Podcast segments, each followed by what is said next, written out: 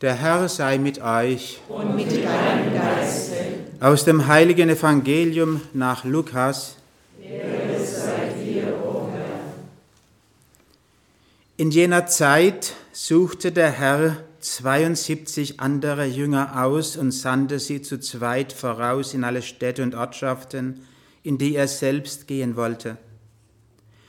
Er sagte zu ihnen, die Ernte ist groß, aber es gibt nur wenig Arbeiter. Bittet also den Herrn der Ernte, Arbeiter für seine Ernte auszusenden. Geht, ich sende euch wie Schafe mitten unter die Wölfe. Nehmt keinen Geldbeutel mit, keine Vorratstasche und keine Schuhe. Grüßt niemand unterwegs. Wenn ihr in ein Haus kommt, sagt als erstes Friede diesem Haus. Und wenn dort ein Mann des Friedens wohnt, wird der Friede, den ihr ihm wünscht, auf ihm ruhen. Andernfalls wird er zu euch zurückkehren. Bleibt in diesem Haus, esst und trinkt, was man euch anbietet, denn wer arbeitet, hat ein Recht auf seinen Lohn. Zieht nicht von einem Haus in ein anderes. Wenn ihr in eine Stadt kommt und man euch aufnimmt, so esst, was man euch vorsetzt. Heilt die Kranken, die dort sind, und sagt den Leuten, das Reich Gottes ist euch nahe. Wenn ihr aber in eine Stadt kommt, in der man euch nicht aufnimmt, dann stellt euch auf die Straße und ruft, selbst den Staub eurer Stadt, der an unseren Füßen klebt, lassen wir euch zurück. Doch das sollt ihr wissen, das Reich Gottes ist nahe. Ich sage euch, Sodom wird es an jenem Tag nicht so schlimm ergehen wie dieser Stadt. Evangelium unseres Herrn Jesus Christus. Lob sei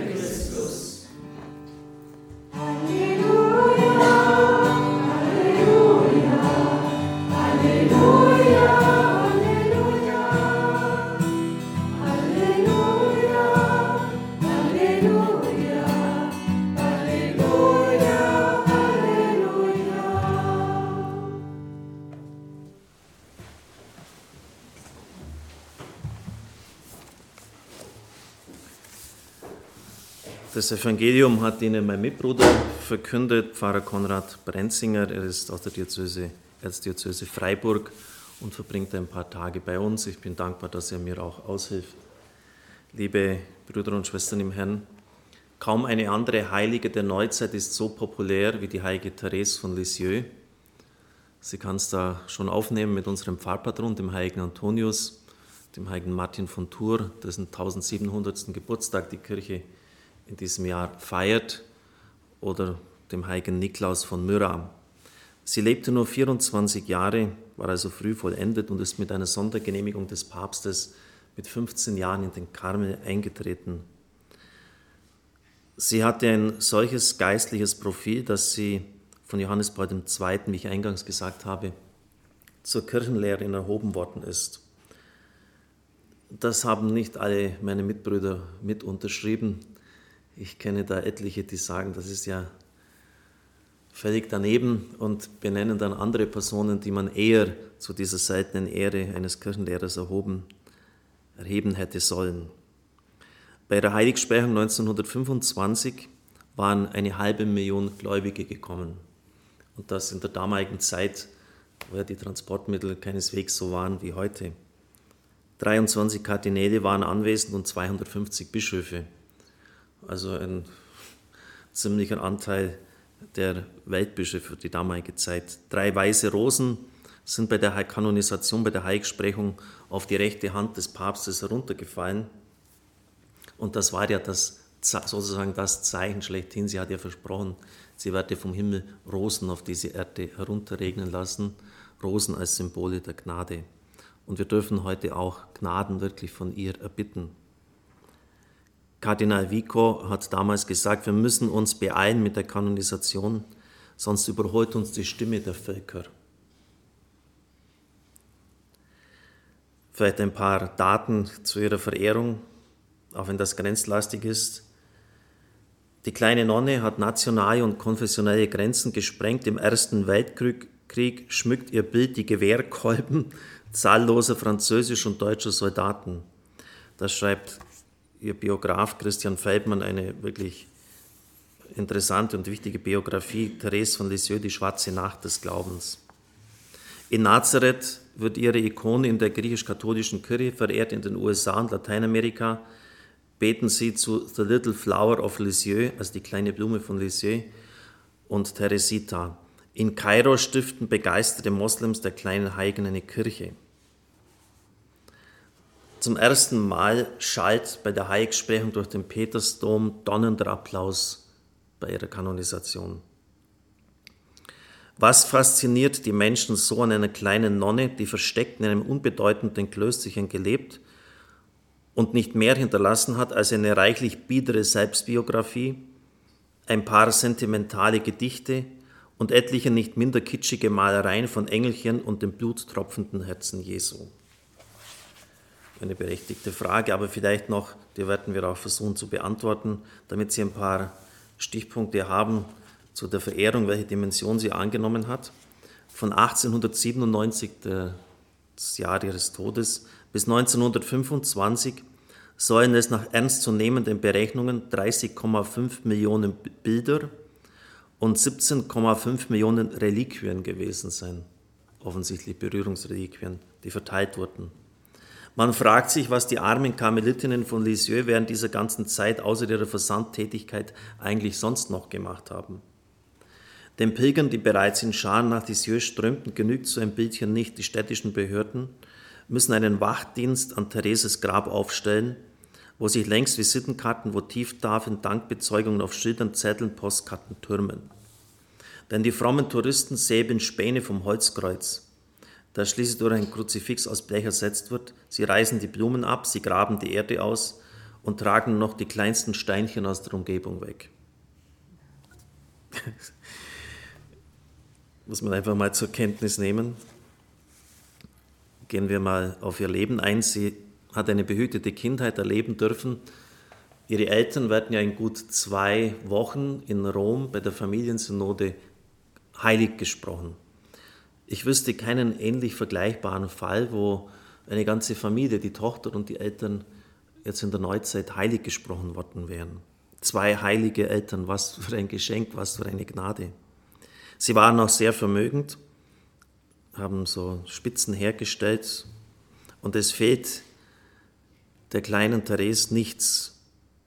Sie liebt ihren Vater innig, sie nennt ihn den König, sitzt oft auf ihrem Schoß und ja, da kann man äh, gerade so spüren, wie das Urvertrauen bei ihr in außerordentlicher Weise ausgeprägt war.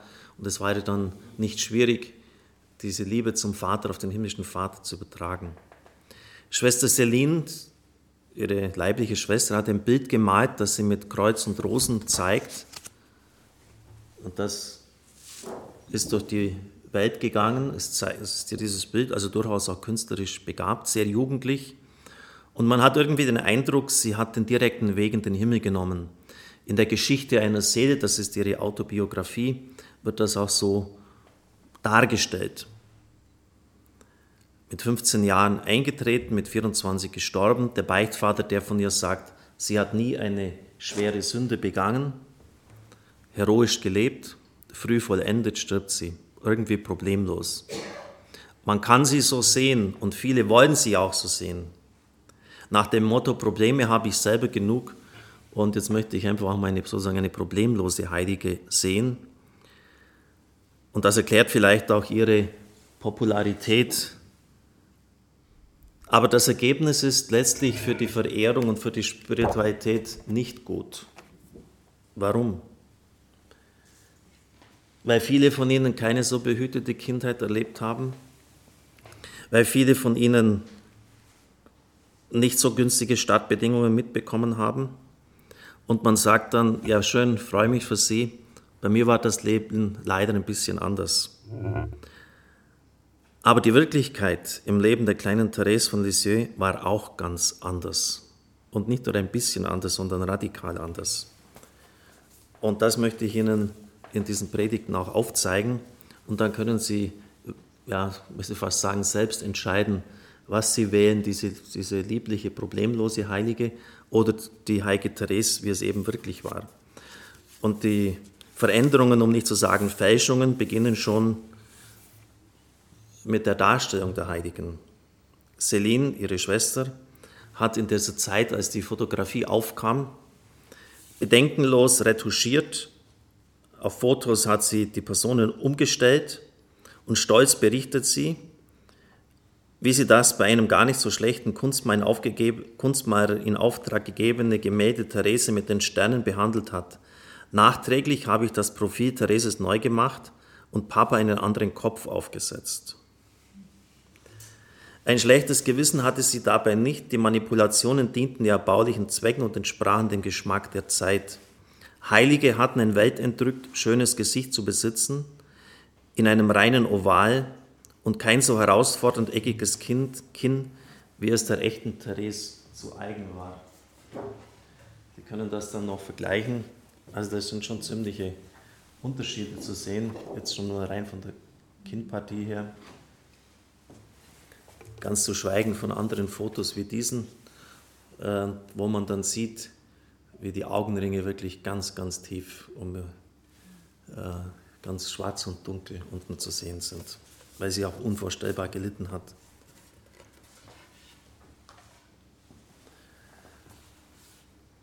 Die üblen Folgen laut Pater François sind so, Therese geht es nur darum zu sein, sie ist in der ganzen Kraft des Wortes, Celine im Gegenteil legt mit ihren Retuschen den Nachdruck auf das Scheinen, ohne sich dessen bewusst zu sein.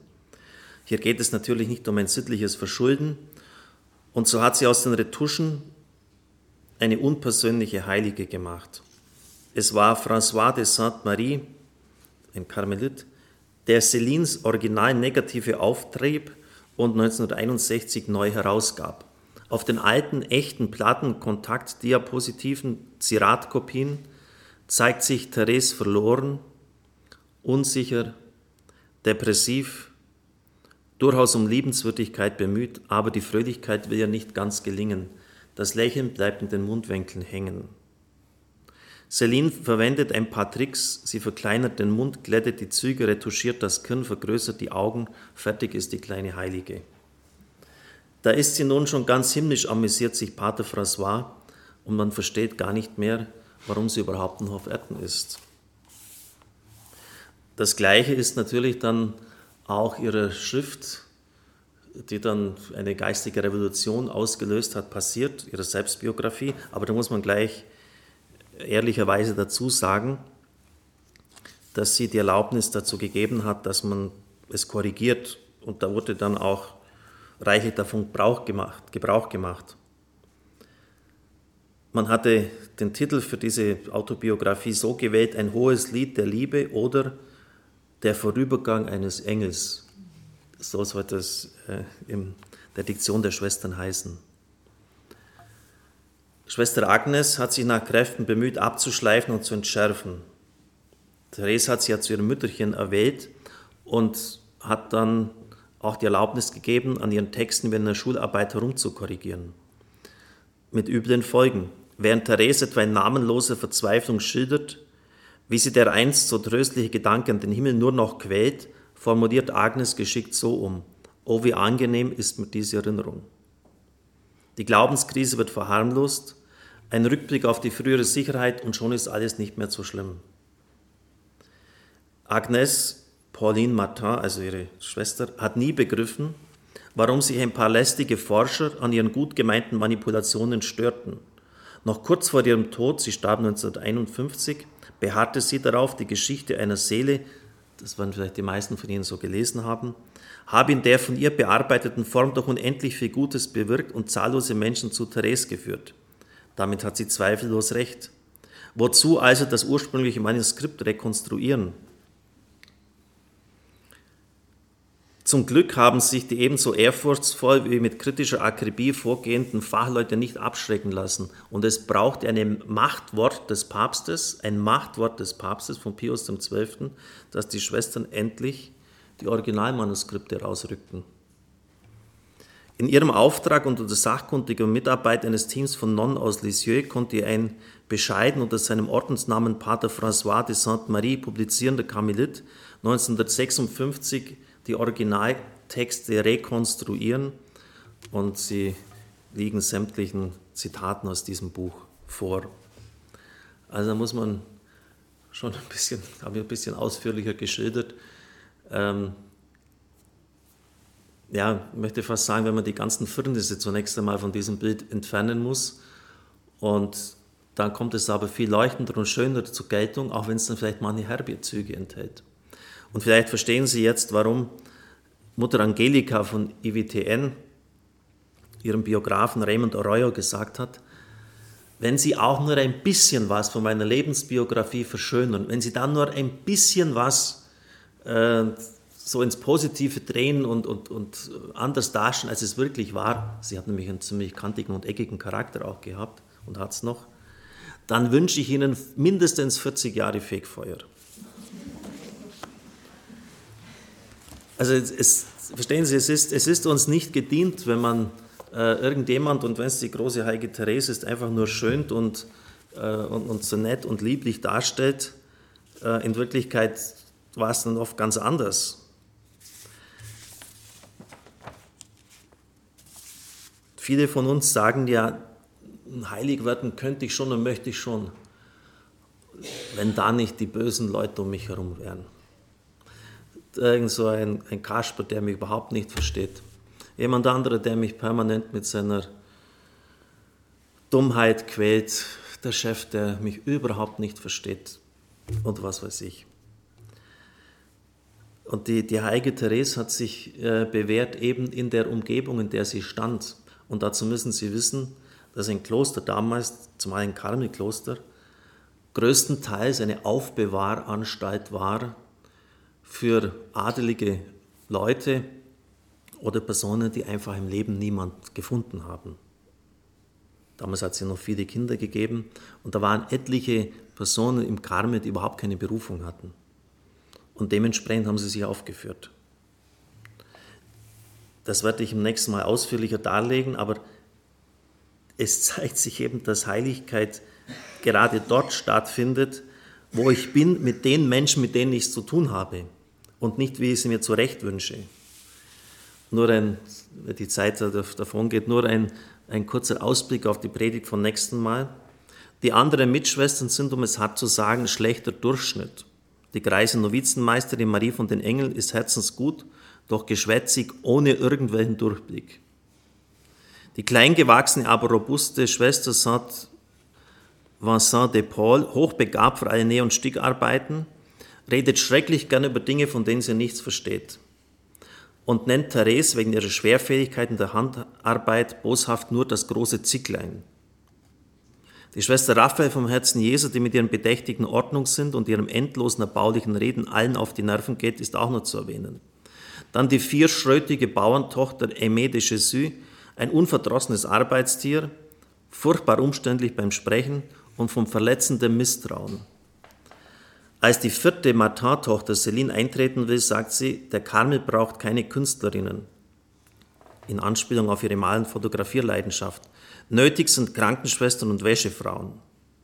Um das Kreuz im Klosterhof hätte sie viel lieber Kartoffeln als Rosensträucher gepflanzt. Wozu sind die vielen Blumen denn überhaupt gut? Und da, ja, den Nächsten zu lieben heißt für Therese, die Menschen so anzunehmen, wie sie sind und sich nicht den angenehmsten Umgang auszusuchen. Die kostbaren Einkehrtage nur einmal im Jahr, die der Selbstreflexion und der Aussprache mit einer Vertrauensperson vorbehalten sind, verbringt sie mit der zudringlichsten und geistlosesten Novizin. Und dann schreibt Feldmann, wer kann wissen, ob wir nicht selbst für den anderen, für unsere Umgebung eine arge Plage sind. Ich werde das das nächste Mal noch weiter ausführen.